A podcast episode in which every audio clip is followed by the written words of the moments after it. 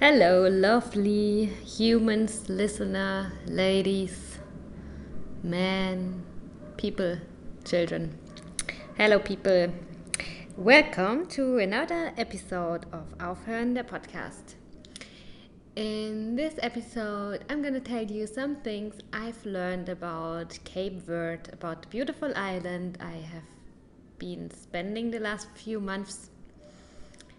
And um, yes, I'm to tell you things I didn't know. I'm to tell you surprising things. I'm to share with you things I think you should know or could know. And yeah, unexpected things about the culture and the country.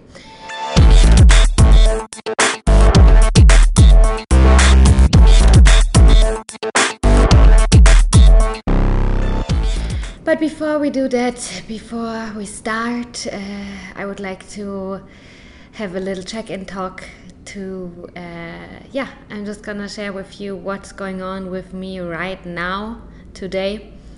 And um, yeah, as always, I'm sharing to inspire you. So maybe you can also ask yourself, how am I? What am I doing? And how do I really feel right now? So I feel very good. I'm on day 26 of my cycle, and it's uh, surprising that I am very high in energy and I've worked a lot in the last few days, like really a lot. I've been like super high on adrenaline and busy. But also, I'm homesick because uh, today is the Easter Monday, and my family is celebrating Easter, and I'm here already since I think four months. Initially, I planned three months, and I'm slowly but very surely ready to go home. I miss Europe and I miss my parents, uh, my friends my yeah I miss Berlin. I, I can see that the spring is coming, and I love the warmth of of the first sunlight in Germany, and I cannot wait to experience that too. So yeah, this was a tiny dark cloud that was in my mind, and that was making me a bit foggy in the last few days. But yeah, homesickness. I always try to see it positive because it's nice to to love a place. It's nice to have a place to miss. And yeah, and uh, yeah, because that's how I feel. And I was with my head not always super present in here. That's why I think it's uh, it's very good for me to make this episode where I talk about the country where I am at the moment. And that's my beloved Cabo Land, Cape Verde, Cabo Verde. So, yeah, let's dive right into it. Uh, Cabo Verde is a country in West Africa. It's uh, an island country. It consists of 10 islands, and uh, there's one of the 10 islands where nobody lives. Until 1975, it used to be a Portuguese colony, and that's also the reason why the language here, the official language, is Portuguese uh, but they have a dialect called, they speak a dialect called Creole. yeah, that's kind of, I don't know, a bit of the, the boring stuff that's anyways good to know because I really knew nothing before I came here. What's very interesting here is the climate. Cape Verde is kind of in the middle of the world. It's in the middle of a lot of if we think that Australia doesn't exist. so it's right on the equator, or very close to the equator, and it's uh, uh, the same distance to South America and Europe and uh, Africa. So, yeah. The climate here is very interesting because actually, looking at where it is, it should be tropical here, nah? because we are in the tropics but there's a strong influence from the Sahara, or the Sahara, the desert, the huge ass fucking desert in Africa. It blows all the sand here, but not on all the Cape Verdean islands. Not all 10 islands have the same climate. And that's the interesting part. Cape Verde is a country with many different climates I live on the desert island. That means um, here grows mainly aloe vera. There are not many animals. There are nearly no plants. Like when you go to the countryside, so to say, when you go out of the town, it's all just like rocks and sand and some desert plants. Yeah, and that's because we get a lot of sand from the Sahara, and um, yeah, it's very dry. And um, the island which I am living on is called Sal, which is called which is means um, salt, and it's quite uh, close to the continent. So, and the more far away you go from the continent, so the more to the west you go, the less uh, the climate is influenced by the Sahara or Sahara. So uh, the the more to the west, the more into the ocean and away from the continent, the more tropical the climate gets. I've been to one other island where there were bananas growing and a lot of lot of like animals and many many plants like really and, and waterfalls and super nice. So yeah i think that's very uh, interesting. What else? The next point. Is that in cape Verde, uh, it belongs to the culture here that uh, there are many many musicians. Like nearly everyone here is a, is a musician. I think it's i've heard once that it's the country with the most musicians um, compared to the people who are living here, of course. For example, the most famous musician is Cesaria Evora. And she is also on the money here, on the money bill.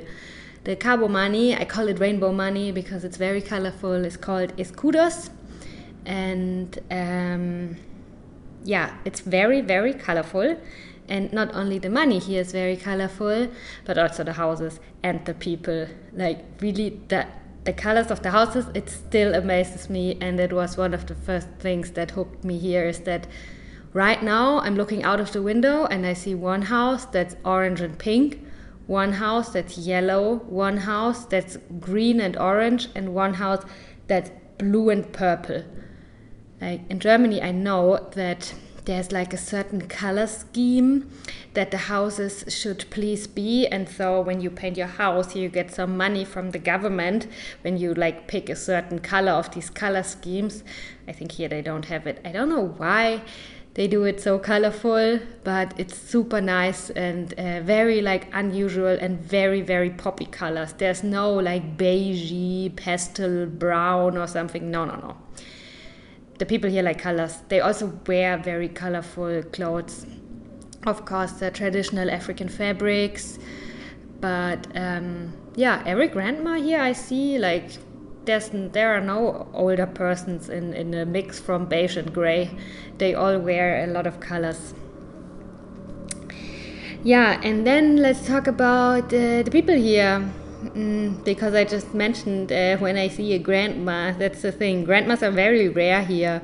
There are many, many children in this island here. It's very common to uh, be a teen mom. There are so many teen moms and so many children, and it's also very common that uh, the dads they don't look after the children um, it's not really a, a, tragedy for most of the teen moms when the teen dad doesn't want to be a dad. and um, yeah, so I think many many uh, children are raised without a dad, and that's kind of normal here. And um, yeah, and if you see this on a bigger on a bigger picture, it results in that it's a very very young country more than half of the population is under 24 years old. So that's a bit crazy. then um, I wrote a list, so I'm reading from a paper. Not word by word, of course, but just like the most important points. Then, uh, to, uh, regarding the culture here, I would say that um, it's about one third Brazilian, one third Portuguese, and one third African. there are some like Cape Verdean people, and you and they look very very special because they are black, but they have blue or light green eyes and blonde hair. If you Google Cape Verdean people, like it's very unusual how they look, and of course very rare and beautiful. But there are also many uh, African people here. There are many people from Senegal. There are many people from um, Nigeria, as my friend, for example, who I interviewed from Guinea-Bissau. Um, yeah, also from Europe, quite a lot of Italians and Portuguese people. So yeah, it's really a melting pot of, of cultures, I would say. And that's super nice. And what country is also melting into here, and that was very surprising for me and super unexpected, is uh, Chinese. There are so, so many Chinese stores, like, I don't know, small kind of supermarkets. There's in the town where I'm living, there's one supermarket that's kind of like a supermarket, and all the other ones are more like the Berlin Spätis. It's more like, I don't know, just a very small store with all kinds of random stuff. And a lot, a lot, a lot of them are Chinese. So here in my everyday life, it's normal that I say ni hao. I'm in an African desert island and I go shopping in the in a Chinese place. And um, but it's also my um, impression that the Chinese people, they are not so well integrated in the culture and society here. So you, you rarely see them like, I don't know, going to the beach or in a restaurant or in a bar or, you know, just hanging out, having fun, doing whatever.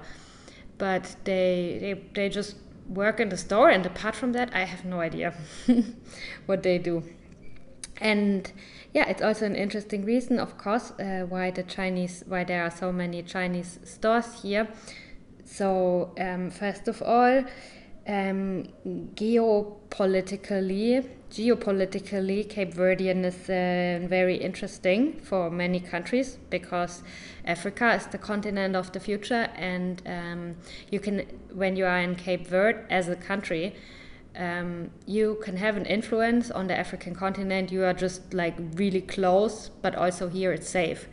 There has been no Ebola, no diseases, and also no political like wars or Boko Haram like in Nigeria or whatever. Like it's a really safe place. There are no diseases and no wars and no, uh, um, not a lot of criminals um, no, I don't even know the word when you harm each other. oh God, scheiße, I'm so, I'm such a hippie. I don't know the word violence. No violence. There's no violence here. At least like no, like, I don't know, this kind of violence. So yeah, that's one point why different countries are interested in being connected to the country Cape Verde. And um, yeah, for example, and this has always been the case because um, uh, back then the slaves when they uh, were brought to america here cabo verde was the last stop uh, on the african continent that they were before they were brought to america. Or mussolini for example he built the airport um, here because he wanted to use that airport to fly to South America. And I think once also when uh, Barack Obama was the president of the US, he was visiting um, an African country, I don't know which one, but there he also uh, had a stopover here and kind of stayed here because it's just safe to be on an island, it's easy to control so I guess that's also why there are so many Chinese uh, stores here because the Chinese people they kind of have an agreement with uh, Cape Verde that they don't need to pay so much taxes. And that's why of course it's very hard to compete for local or Cape Verdean local businesses with the Chinese businesses because yeah they have an economic advantage and also um, China has built a school here. Actually, I know a child who is going to that school, and the deal was that China, they said, hello, Cape Verde, uh, we're going to build a school for you, and therefore we want to have some rights uh, for fishing. And then Cape Verde said, yes, we need a school, but we don't need fish, and um, we want education, and we care more about education than overfishing or whatever. And so China has the right to to fish here, and uh, yeah, the Cape Verdean people here got a school for their children. So that was very unexpected from me, uh, for me, uh, very surprising. Then, at the moment, I don't know if it's like right now or if maybe now there's a new child born, but there are 500,000 inhabitants uh, here in the country, and outside of the country, there are 3 million. So there are more Cape Verdeans living not in Cape Verde than in Cape Verde. And that's very, yeah, I don't know if this exists in many countries, but I find it rare. And um, since there are not so many Cape Verdean people in the world in general, I highly recommend you, if you ever meet one, grab him or her and uh, talk to the person because it's very rare. Not so many people are from Cape Verde. And um, one of the reasons why there are not so many Cape Verdean people and also not so many old people existing is because there have been three famines here in the history of the country where there was no fucking food and people died. And in all the three famines, 40% of the population died. And um, yeah, that's also why there's a, there was uh, has been a strong emigration uh, that people just like left the country. What else? Mm. Okay, when we're talking about food, let's talk about drinks. Uh, first, uh, water. Not everyone here has water at home. It's crazy. And uh, the island where i'm living on is quite touristic. It's quite i don't know developed. There are also countries where everything is still way slower and there's no much like need for economy or yeah people just live there and there's not so much change like here you can see uh, there are many stores opening all the time there are so so many tourists coming and it's more and more hotels being built but still, not everybody uh, has a tap which they can turn on and then water comes out. Just in front of our house here, there's a place where uh, the people come with like huge ass buckets and uh, there they get their water. And then, yeah, they need to carry the buckets home. And then they cook and they wash. And yeah, it's also, I think, uh, very luxurious here to have a washing machine a Cape Verdean friend of mine, um, for her, um, she didn't have a washing machine for very long in her life. So yeah.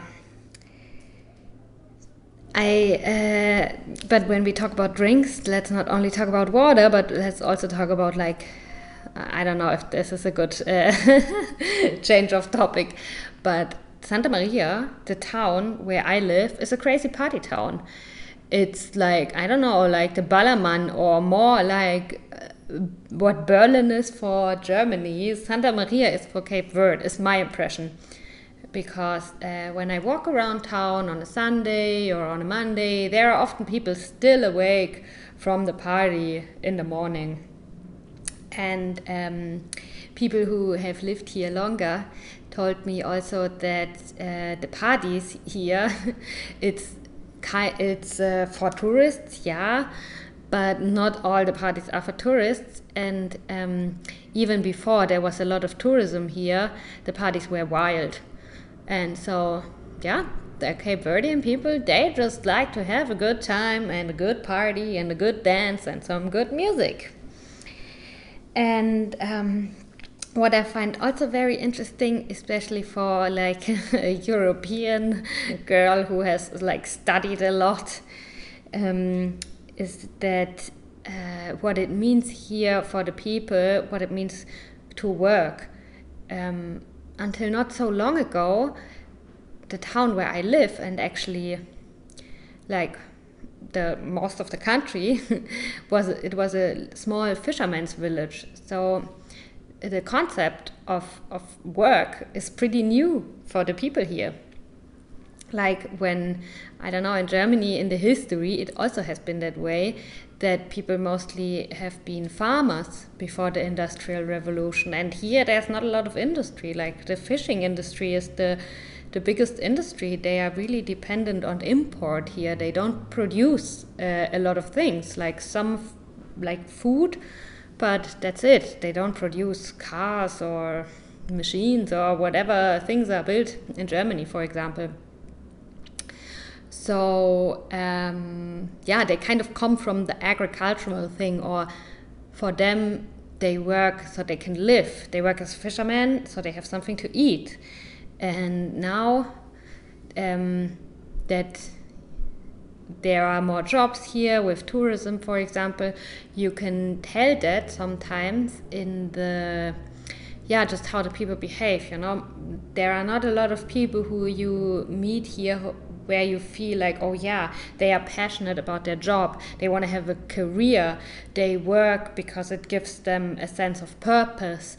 They feel like valuable or it makes them feel really good to do this work to contribute whatever no? so the the concept of a career is very uh, odd for them or they don't have this as strong as I have it or as I know it from my peers. The people here work so they can live and uh, buy food but uh, they don't like there are very little people who, who dream of a, a career that yeah gives them a nice purpose in life. And yeah, I guess that's because tourism has been here not that long and yeah there's no really and i'm also not judging. I, I don't know if it's a if it's a good or it's a bad thing. It's both probably nah? on the other hand i would say i don't think that people here suffer from burnout and depression and whatever the hell as much as people do in germany. And what matters in the end is how happy you have lived. So yeah, what else do I have? Ah, yeah, okay, a few more funny things um, for the end. So this, so this ends really light. So what's a bit weird here, or funny weird, is that the streets have no addresses. When you, I don't know, when you want to tell someone where you live or where you go, there are no names and no house numbers. Like the houses have names and then you either say the name of your house and because it's not so big here and there are not so many houses everybody knows like most of the names of most of the houses. So either you you say the name of the house or you just kind of describe where it is. You say i don't know uh, behind the fruit market uh, in between where you can get the water or something like this. So that's how you describe where you live. And then, of course, the next question is yeah, but uh, how do you get your posts then? there are no post boxes. Uh, no one gets letters at home. Um, but um, you can order something here. There's one online shop called Alibaba. they uh, or they uh, ship to Cabo Land, to Cape Verde and when your parcel then has arrived here after, like, I don't know, around 30 to 90 days after you've ordered, then the post office they send you a text message because everybody here kind of knows everybody. So, yeah, the, ah, yeah, and, and when you order, you give your phone number. So the post office they send you a text message. Hey, Sophia, your parcel is here. Come and pick it up. That's how it works or um, that's how I have seen it from the people here I live with that um, they are friends on Facebook, the people who work in the post office, and um, my boyfriend. So the guy who works in the post office, he sends my boyfriend a message on Facebook that he can pick up his parcel. that's how it works. And then uh, the last thing that I find also I, I laugh about it all the time, and I hope that at some point I dare to to ask for to take a picture because in Germany some strippers are dressed up as policemen, but in Caboland most of the uh, like all of the policemen they look like strippers really. Like the the official outfits of authorities here are so hypersexualized of course they have like huge ass butts the woman and the man and they have super tight pants and then around the upper thigh like i don't know a thing with a they look like tomb raider in male. They look like the masculine tomb raider all of them. Like it's really hard for me to take them seriously in a way. And yeah that's also very surprising for me how how that's so sexualized yeah and um, that's it that's it these are all the points that surprised me a lot when i came here and that i think make this country unique with the very little knowledge i have of this world with my only 28 years and um, yeah, what I would like to tell you is to come here if you like. Don't waste so much water. Uh, stop climate change because uh, there's a fucking island here and I would love to take my children here in 20, 30 years. And uh, have a beautiful day.